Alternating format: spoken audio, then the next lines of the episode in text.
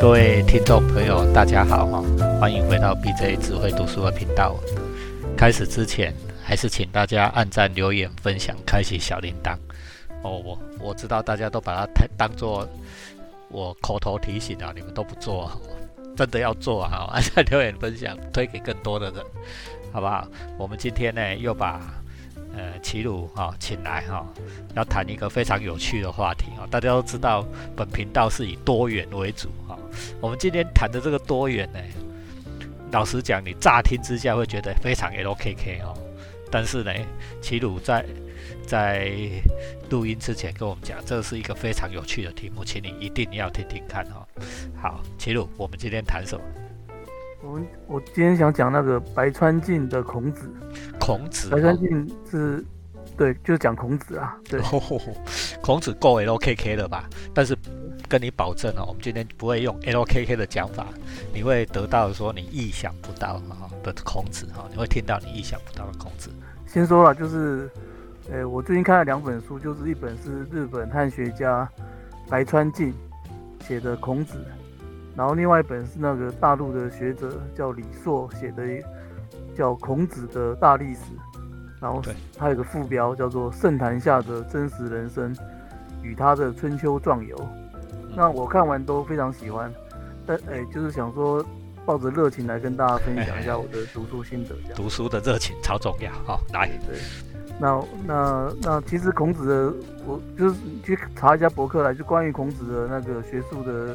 论述非常的多啦，那最有名的应该是还是那个，就是我们钱穆先生的一个《孔子传》啊，这本这本很经典，但是我这本没有，反正没有看过，可能，但是就是，诶，不管是白川静或者说是就是李硕先生的这个《孔子大历史》什么，我觉得都都都要从钱穆先生的那个《孔子传》开始谈起啦。那是武林正宗啊，哈，少林寺啊，对对对，我只说就是说大家要注，还是要。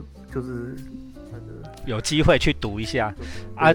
当然，那个钱穆那本孔子，啊，老老实讲哈，钱穆先生的孔子，我是跨不下来了，因为真的是比较严肃，然后比较呃，大家比较刻板印象中的那一种孔子的形象。但是，就像天下武学出少林嘛，哈，我们今天要讲的这白川静或李硕，其实也是都从钱穆先生的那一本《孔子传》吸取养分啊，所以。钱鲁才一开始说，如果大家有机会，还是回去读一下钱穆。如果对孔子有兴趣啊，好，我们今天呢是讲白川静的想法。来，对，那呃，对，在主要是要我想讲分享的是白川静的这一本《孔子》，这本不太厚，这样子。对，那它分为五章啦。但是我我在提之前，我我先介绍另外一本，就是李硕的《孔子大历史》。这样，那这本我也很推荐，原因是因为。这本诶非常厚，大概是白川静这孔子的这一本的两两倍多还厚这样。嗯嗯。那可是这本非常，反正非常容易看，就是它是照着年代来写的，就是从孔子出生开始，一直写到孔子过世这样，就是到底孔子诶几岁到几岁在哪边，然后发生什么事情，然后而且会去讲很多的那个当时的诶春秋嘛，春秋是一个多国复杂的那国际政治嘛。那个他的从从很多的这种的背景上面去讲孔子的处境啊，然后孔子的想法，然后然后他那时候可能可能这个时期孔子跟哪些人有什么重要的的发生了什么事情之类，所以就是非常细的一个故事，我觉得就是很好看啊。我觉得说在看白川静的孔子之前，或许可以先看这一本，这一本就是非常的诶条列式的，就是而且是编年史式的把把孔子的故事。讲一遍给你听，这样子，那这样子会对孔子的基本的，呃，就是他背景会有很很很简单的认识，这样子。他简单的认识是什么？我觉得李硕这一本讲的，我觉得最基本就是说，他的他他他的观点是说。诶，他他是大陆那边的学者嘛，所以大陆其实就是讲说要把孔子从神坛上那个请下来，然后还原成一个人嘛。对。但是呢，其实李硕对孔子还是非常的尊敬，他他他认为说孔子还是一个值得同情敬佩的人啊。简单说就是说，孔子是一个有底线的人。嗯嗯。那因为有底线，所以他错过了很多成功的机会。那那这样的人其实是很难道不值得那个同情敬佩吗？这样？对呀，你是不是很为了上位 不择手段？孔子显然不会啊，对，所以他最后才会。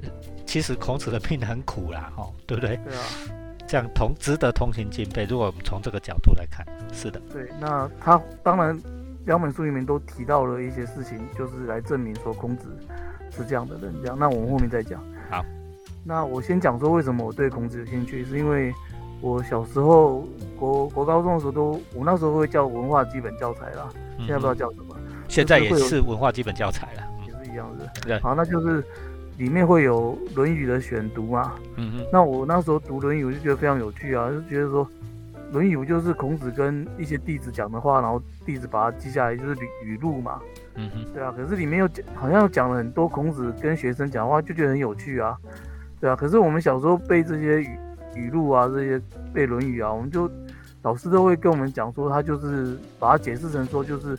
啊，仁义道德就是把这个把这个孔子当做一个圣人来解读啦，然后把《论语》就是解读成像圣经一样，里面的每一句话都是我们学习各种道德的教条这样。对啊，但是我小时候更想读完《论语》，就其实有很多的很多的好奇，我就想说，孔子的人生究竟是过得如何啊？那孔子跟弟子们相处到底怎么样？对啊，所以我看完，比如说我就看完李硕先生这本。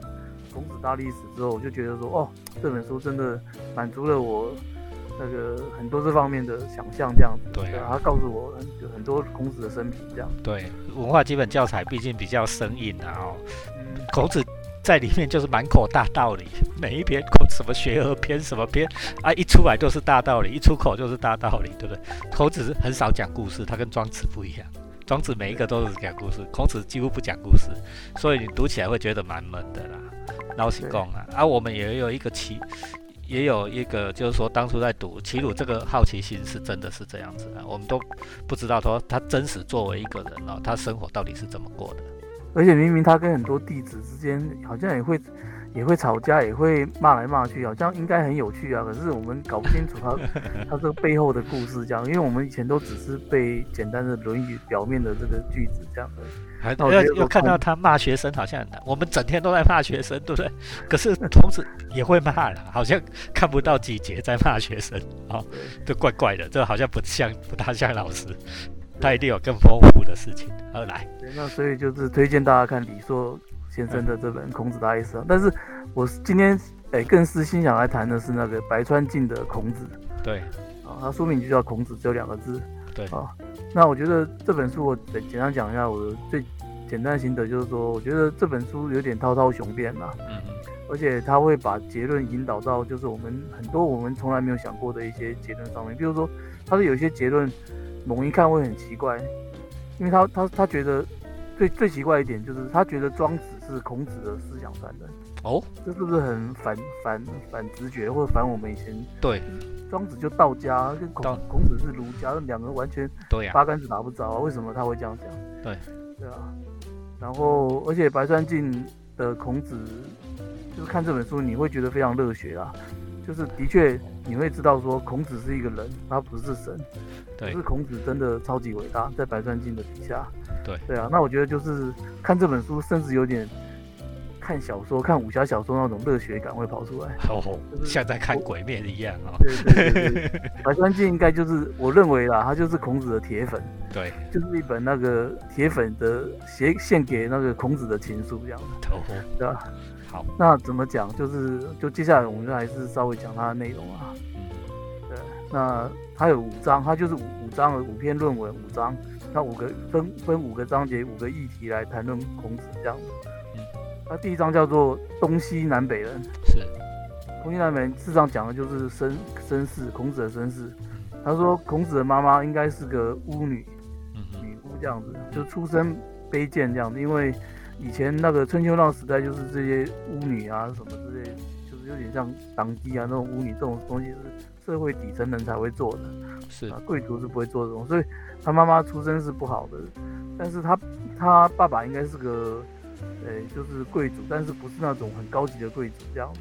嗯然后孔子应该是长大之后，他十五岁，好像，哎，参照那个那个李硕先生的那个来看的话，大概十五岁的时候，他爸爸过世，他才跳出来认亲。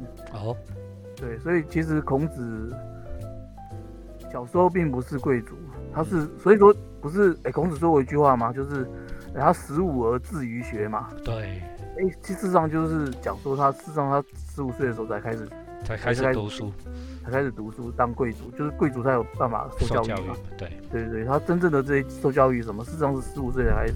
所以孔子不是小时候，可是可是因为他是哎跟他们小时候跟妈妈这些哎所谓的。哎，这些女巫啊，或什么巫师啊，这一方面的这些都混在一起。他对于哎礼节礼就是礼礼乐啦，就是因为你你你讲说祭祀嘛，一定跟对跟那个祭祀一定是教你很多的礼节啊，就是你要怎么拜啊，你要怎么样子的规矩一大堆啊，规矩一大堆。这个东西孔子是从小就耳濡目染的，所以。我们我们会觉得说孔哎孔门很奇怪嘛，人家讲礼乐社要有六艺嘛，对，有六门学科这样子，对，他特别注重这个礼跟乐。那一方面就是说礼乐是孔子的一个政治理想的一个延伸啊，但是另外一方面也是。他他擅长的地方，这样，因为他小时候就是混这个长大的，对对对，你你可以把他想象说他从小就在庙里长大的，的八家囧啊，我们现在讲八家酒，从小时候就，哎，这个是不是很颠覆性的观念哦？孔子居然跟这个概念连在一起来，或者是礼仪师啊，现在我们高级一点讲礼仪师什么的，对对，那那白这一章里面就是有一个故事特别重，有一个东西特别重要，就是说他把杨虎这个人特别提出来说。那杨虎以前课本很少提，他是某个时期那个鲁国的权臣季孙氏。鲁国那时候不是有三个大权臣，就是什么三桓嘛？对，他是三桓里面最大的那个季孙氏里面的对大管家。对，事实上就是大臣的大大臣底下的大臣。可事实上，以前春秋那时候其实这个这个大臣才是真正掌握权力的这个那个。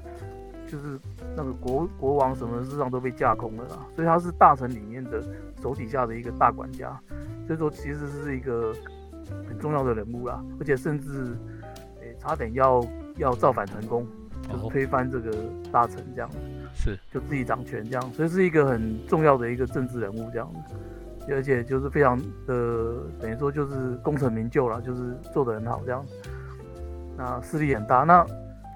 那我自己比喻的话，其实我们想象春秋的话，你就可以想象，就是有点像是我们玩那个战国，那个日本战国那个织田信长那时候，没有？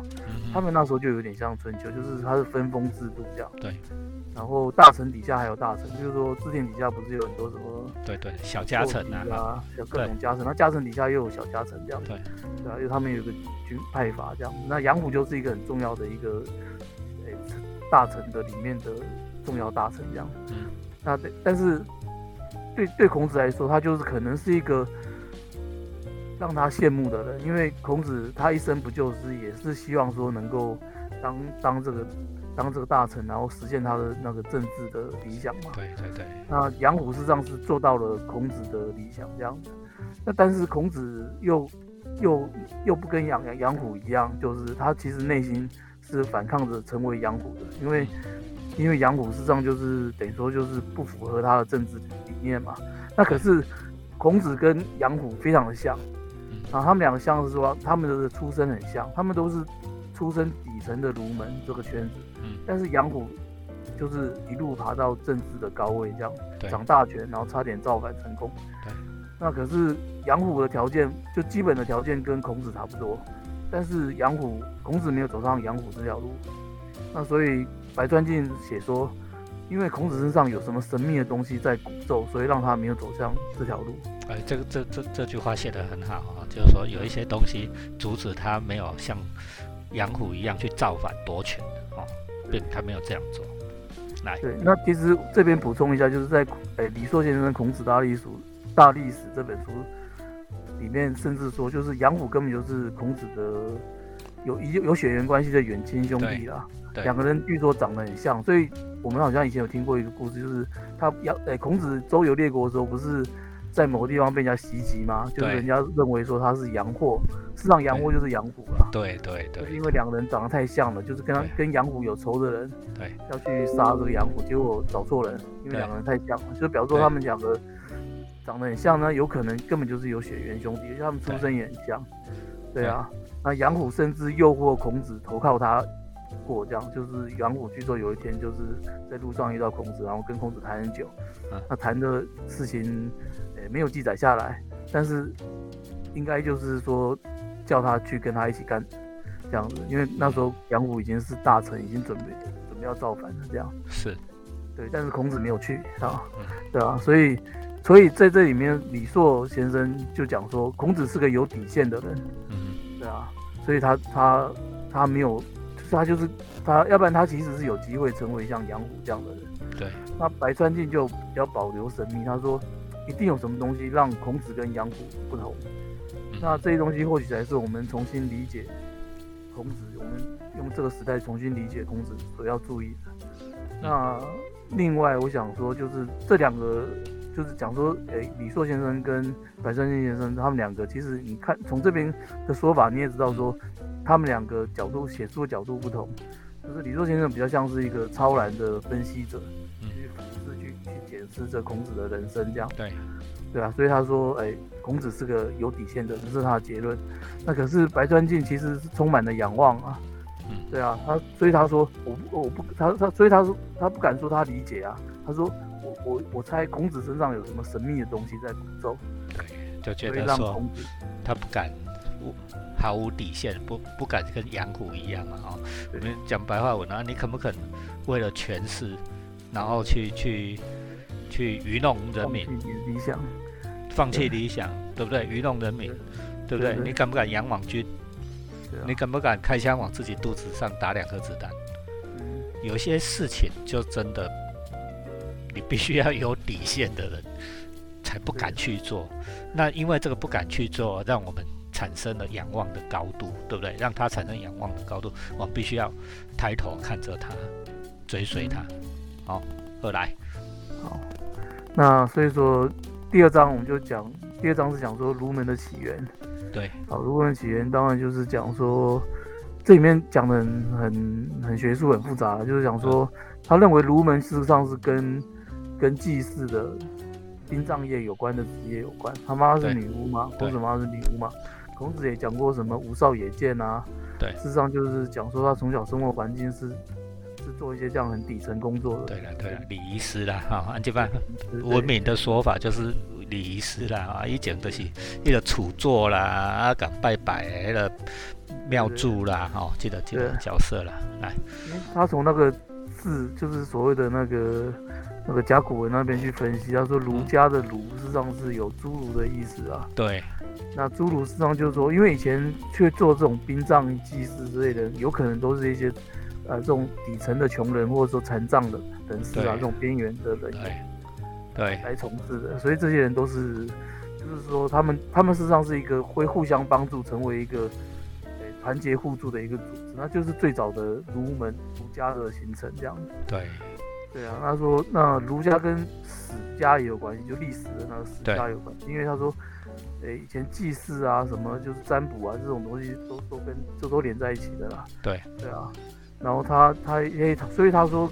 哎，孔子的政治的思想，事实上也跟这个巫史的来源有关。他说巫史的话，最早就讲说什么帝王受命于天啊，所以就是，但是天神后来离开人之后，就是就是就是有帝王来那个统治人间嘛。那这里就是又已经把那个宗教跟政治独立开来啊。对，这个这个在左传左传里面有讲嘛，就是对绝地通天什么的。然后然后孟子也有讲一些什么，就是说什么民民什么民。以民为本啊，什么之类，就是意思说，这种帝王受命于天的这政治理想，虽然说是把管理那个人民的政治责任或权力放在这个帝王身上，但是事实上他还是有一个更底层的一个理想，是认为说这个这个天天意就是民意，民意就是天意。对对，天心自我，民心呐，哈，对对对对。那那事实上，孔子的政治理想是从这这从这边来的，这样，嗯，这种天的理想这样。那但是呢，他这边很细的去讲说，其实孔子很爱讲说恢复古典，对，啊，就是西周那时候就是他一直讲周公嘛，周公，周公，对啊，对对对，他把公周公设为理想，但是孔子的很多的古典的主张，事实上是他自己发明的，比如说什么。三年扶桑最有名嘛，他对认为说父母过世之后，你守丧要守三年，什么事都不能做，对就只能在家里就是扶桑这样。对，三年整整三年，就是太久了。当兵，我们以前当兵也没当到三年。对，对啊。那所以，那现在放假只放七天而已嘛，还是放十几天？对啊。对。那所以说，大家就觉得太太那个，这个这个是孔子他发明的，就是在古典里面并没有这样的说法。还有什么很有名什么八义啊、七妙啊，对就是这这些种种的诶、就是设计啊这些东西、教条啊这些的，那事实上都是孔子自己想的。啊对对，真的呢哈。我们现在现在九二八教师节，孔子诞辰纪念日，不是会跳八佾舞嘛？哈，孔嗯以孔子说那是周公发明的鬼啦，根本没有任何的嗯史籍资料说周孔发明的这个东西是孔子假托周公的名义说他有哎、以前的人跳八佾舞，所以老实讲是孔子自己发明的啦，哈，对不对？对对对。对那所以说，就是孔子，孔子事实上，所以做这些事情就是假托古典，但事实上在做改革，事实上是在做他自己的改革，这样。对所以说，像孔子就讲说，从礼乐开始嘛，然后提出一个终极的一个核心。我们讲孔孔子讲儒家，我们一定会讲到叫仁嘛，就是仁爱的那个仁嘛，是孔子的一个思想的核心嘛。对但是我们仔细去想，就是人到底要怎么定义？在《论语》中，你光看《论语》，找不到定论，就很多种说法，孔子自己就自己就讲好几种，对他孔子自己就说好几种。对对啊，那那白川静他是说了，他他是从孔子对颜回的那一句讲，是说“一日克己复礼，天下归人焉”来讲。嗯嗯他他认为说这句话事实上是孔子的一个重要的发明。怎么说？他是说，嗯啊，我还是在解释这句话，就是“一日克己复礼，天下归人焉”。一日克己复礼，就是说一日不是说一天做到的意思，而是说某一天某一个嗯。历史的时刻，对，当当这这一天来临的时候，这这个世界的人们可以约束自身，然后回归这个传统。嗯，那这个时候就是人这个境界回来回来这个世界的时候，回来到人世的时候，这是我们以前动物理想在天嘛，是在古代嘛，对，可是可是我们是有一天是可以回来人世的这样，这是我们今天的 highlight 哦。然后这个其实是，老实讲，你如果听我们其他的集数，你会发现，哎，这这不就康德嘛，哈、这有点康德了哈、好了，我们康德以后再说，我们就现在想想看，就是约束自身，回归传统啊、自己约束自己，在一个自由的社会里面，我们自己约束自己，我们有一些律令，我们必须自己去遵守它，对不对？哈、晚上十字路口没人，对不对？那我要不要闯红灯？对不对？我们不是因为会被罚钱，哦，我们之所以不闯，不是因为会被罚钱，也不是为了不怕别人看见，我们自己就不闯红灯，对不对？哦，这是约束自己，回归于某一些规矩，你就是一些规矩啊、哦，对人就人的境界就达得到。来，对，那所以说这个东西，但是呢，会呼应到我刚刚前面讲的，就是传统嘛，传统很多传统是根本就是孔子他自己发明，就是孔子当时都依托周公，然后发明了很多所谓的传统，事实上就是孔子他们当代的发明这样。是，所以说，他提出了这个人的理想。白川静认为说，他孔子并没有用文字去定义这个境界，他最大的用处就是最大的原因是因为这个人事实上是一个可以不断的被被重塑的一个一个东西，就是因为他没有讲清，没有讲一个严格的定义，所以他可以变成一个不断被创造的的东西，这样子。嗯哼，就是譬如说，他所谓的人，就是说是所有的古代传统的回归嘛，因为他的定义就是这样。只要那那这个传统呢，实际上是可以被不断的再创造的，因为孔子自己就这么做。对，所以孔子只要创造所谓的人这个平台，这个这个这个这个核心，就可以不断的让后世的人把不断的把新的思想就可以囊括进来，就是如同他他自己做的一样，他假托做工嘛，那别人也可以假托其他东西，对。假托孔子啊，把很多新的思想在囊括在这个人的这个平台里面。对，那他认为说孔子之所以不朽，就是因为他是这样子的一个不断的创造传统的一个树立者。嗯这个说法是不是有点悬？嗯。是啊，但是很有道理，对不对？哈，百川镜这一个观察非常有有很重要，对不对？我们提出一个概念，必须要让人家能够不断的补充哈。你反而那一些定义很严格的理论，科学史也是一样，你定义的很严格的理论，你越严格越严谨，你越快被淘汰。对 对吧？哈，因为很容易时代变迁会出现新条件嘛，哈，你你就没有办法演化。但是反而这些很大的大型就是的原则常常很简约，哦，一开始也好像语焉不详，对不对？就允许再创造的可能性哈。那接下来第三章是讲虫子的处境，但这一章就不细讲了啦，因为就是大家要看书，因为我没办法很短时间讲。那第四章。在讲儒家挑战者这张比较有趣，我就多说一下。对，这张讲了很多儒家的敌人，因为你要了解儒家的话，也要从他如何被敌人的质疑来开始理解儒家嘛。对。那这张最早最早最先讲的是墨家。对。他说，其实当时春秋时代就两家最最强啊，就是儒家、墨家嘛。嗯。他说，儒家以外，就是当时一个巨大的实质的、有实质性的民间。就是墨家这样子，那墨家大家知道是一个以工匠为主的团体啦。刚刚前面讲嘛，白先生认为儒家是跟丧葬啊、跟史家有关的这种的团体。对。那墨家就是工匠。对。这样子，那那可是我们去仔细去翻一下墨家的学说啦。啊。那其实你会发现说，很多根本就是冲着儒家来的。嗯哼。就是说，儒家不是很重视祭祀嘛？就是说要守丧三年啊，这些东西就是。就是连那孔门弟子自己都会会去质疑的这个很麻烦的这个规矩。那那儒家很重视祭祀，那墨家就它里面有一本墨家的经典，不是里面就讲说还有几个主张，其中一个重要主张就是薄葬嘛。薄葬就是说啊，我们葬礼不要那个弄得太复杂，对，简单简单就好这样。对啊，人死了人死了就三块板啊，就葬掉就算了啊，不要再拜一大堆，因为死人也不知道啊。对，所以墨家就是，可是你看这样子，墨家意思就是墨家就是冲着从儒家来的嘛，他就是要跟儒家打对台，就是相反这样。那另外，比如说像儒家讲那个亲亲而爱人嘛，那人和关系，人和人关系是有那个亲疏远近的，对，是有有有有一个关系伦理的。对，然后有远近，就是谁跟你比较亲，然后你就要跟谁比较好，然后跟要以谁为主这样。对，就是说。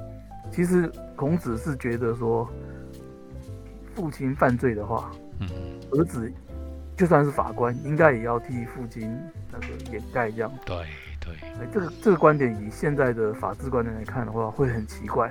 嗯，对啊。可是孔子事实上是这样认为的。嗯嗯，他的他的伦理关系就是就是有远近关系的这样。对。但是因为很很难实行的，因为很乱啊，因为我们。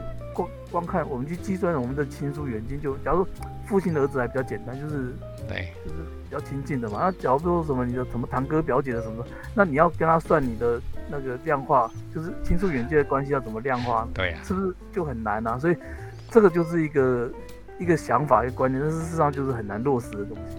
嗯，但是诶，儒家的观点事实上是核心，事实上是这样，跟现在的法治观念这种平等啊什么的是不一样的。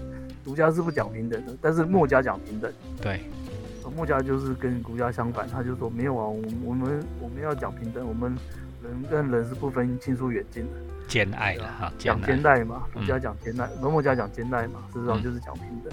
就说你要讲说，其实墨家就是当时的一个儒家之外的一个很，就是很很多事情在在站在一个批判者的角度在批判儒家啦。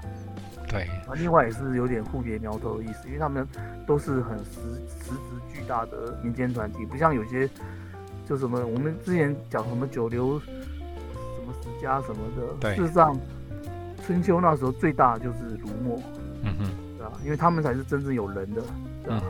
就是有那种团体聚集在一起的。那因为比如说白人经也提嘛，他说不管儒家墨家，就是有很多的所谓的群不成之徒。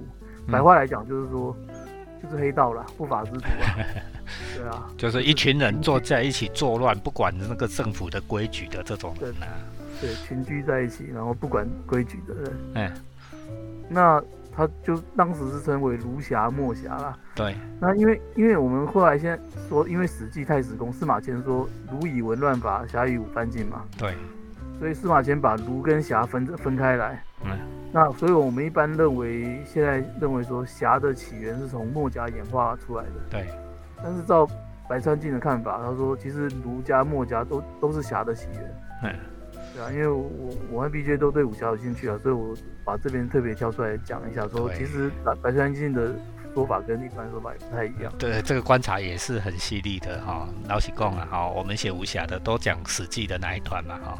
啊，其实《史记》这一段如果用这个角度来解释啊，啊，儒跟侠都是在干一样的事情，对不对？只不过两个人手段不同而已。所以白丹庆讲的也是有道理的啊，侠的精神是从儒墨两家都长出来的，这是对的了。好，来，好，所以就是里面当然有很多更更多思想的论证，那我就不细说，就是对。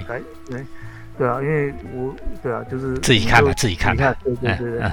另外哎。另外还有一个很重要的是讲讲到后面讲到庄子，庄嗯，子我也要特别提一下，因为这个段这段论述也很精彩。哎，就是说白川静是赞同那个郭沫若先生的说法。郭沫若后来我查一下，就是我们这边不熟，我小时候没有不知道这个人。古时候的大学者，胡适那一代的大学者，哈，对对，而且他是在大陆的，所以我们这边的小时候的教科书完全不提他。可事实上他是一个大学者这样。对对对对，但是反正他就说郭沫若认为，事实上是应该是最早郭沫若提啊，他说嗯庄子有可能是颜回那一派的师祖传人。嗯哼，他他这个论点从哪边来？是他是说，因为，诶、庄子也是那种那个不当官的嘛，对，就是道家讲都要超脱啊，要要对抗那个就是政府权力啊什么的，所以就是不当官嘛，就是要当隐士嘛。那你你我们知道说孔门后期的大多弟子都发达当官去了，嗯就是孔门里面最有名的不当官的，或或者说我们知道唯一好像没有当官的，可能就是颜回。哼，对，哦，就是他自始至终都没有啊，就是那而且有人考证说庄子可能是颜回老家附近的人，所以事实上有可能，因为颜回虽然死了，可是可是颜回传下来的那些的学问，有可能不会因为他就完全断绝，只是他没有他们没有出大学者而已，嗯，对啊，可是他的思想可能会在乡里间有流传。对，那庄子有可能，他认为说庄子有可能继承了颜回这一派这种不当官的思想。嗯而且庄子的故事，你去翻庄子的故事，庄子写了很多故事嘛，很多就是用颜回跟孔子当主角，而且哦通常都是颜回去吐槽孔子这样。嗯哼，对啊，因为我们会认为说庄子是可能是儒家最猛烈的批评者这样。嗯，但是庄子那种当隐士，然后无视权力，然后逃脱体制的这个思想，很可能是孔子晚年的思想。对呀、对还有孔子老了，他一生要追求权力，哈、对不对？但是，最终什么都没有嘛，哈、所以到了晚年以后，的确有可能回过头来变成说这种。啊，反正那又没什么，我我得不到，反正那又没什么，这样的的的做法。他思想会到另外一层去。啊对对，会转到另外一个层次去了哈。啊，庄子，我们在这个频道，我又请到简院长来跟大家讲庄子哈，大家敬请期待哈。来，但是因为颜回死了之后，这个这个超脱的这种权力的这些这种思想，在儒家很可能就就断绝了这样。对，所以说儒家后来成才的弟子都去当官，所以我们会以为说，我们现在会认为说儒家就是，诶、为很为政治服务嘛，因为你看历来中国两千年的后来的历史都是都是用儒家的东西来统治嘛，对，对啊，我们会认为说儒家很为政治服务，事实上，诶、白川静觉得不是这样，他觉得说晚年孔子的晚年思想有有这种就是当隐士超脱的这，种东西。譬如说，我呃，《论语》里面有一篇很后面、很后面才成型的，叫《为子篇》好，啊，里面讲很多隐士的故事的那那些的啊。嗯，他说，也有可能就是代表说，其实孔孔儒门有这东西，只是因为就是大家不重视，然后而且被等于说后来就被老庄被庄子拿去了对这样子，所以就是就变成道家的东西了。对啊，啊，大家给他想嘛，文化基本教材里面绝对不会有庄子思想，对不吼？安尼你大家都都教庄子，只要养生无为，安尼吼，安尼这世界抓不人要做官吼，对不对？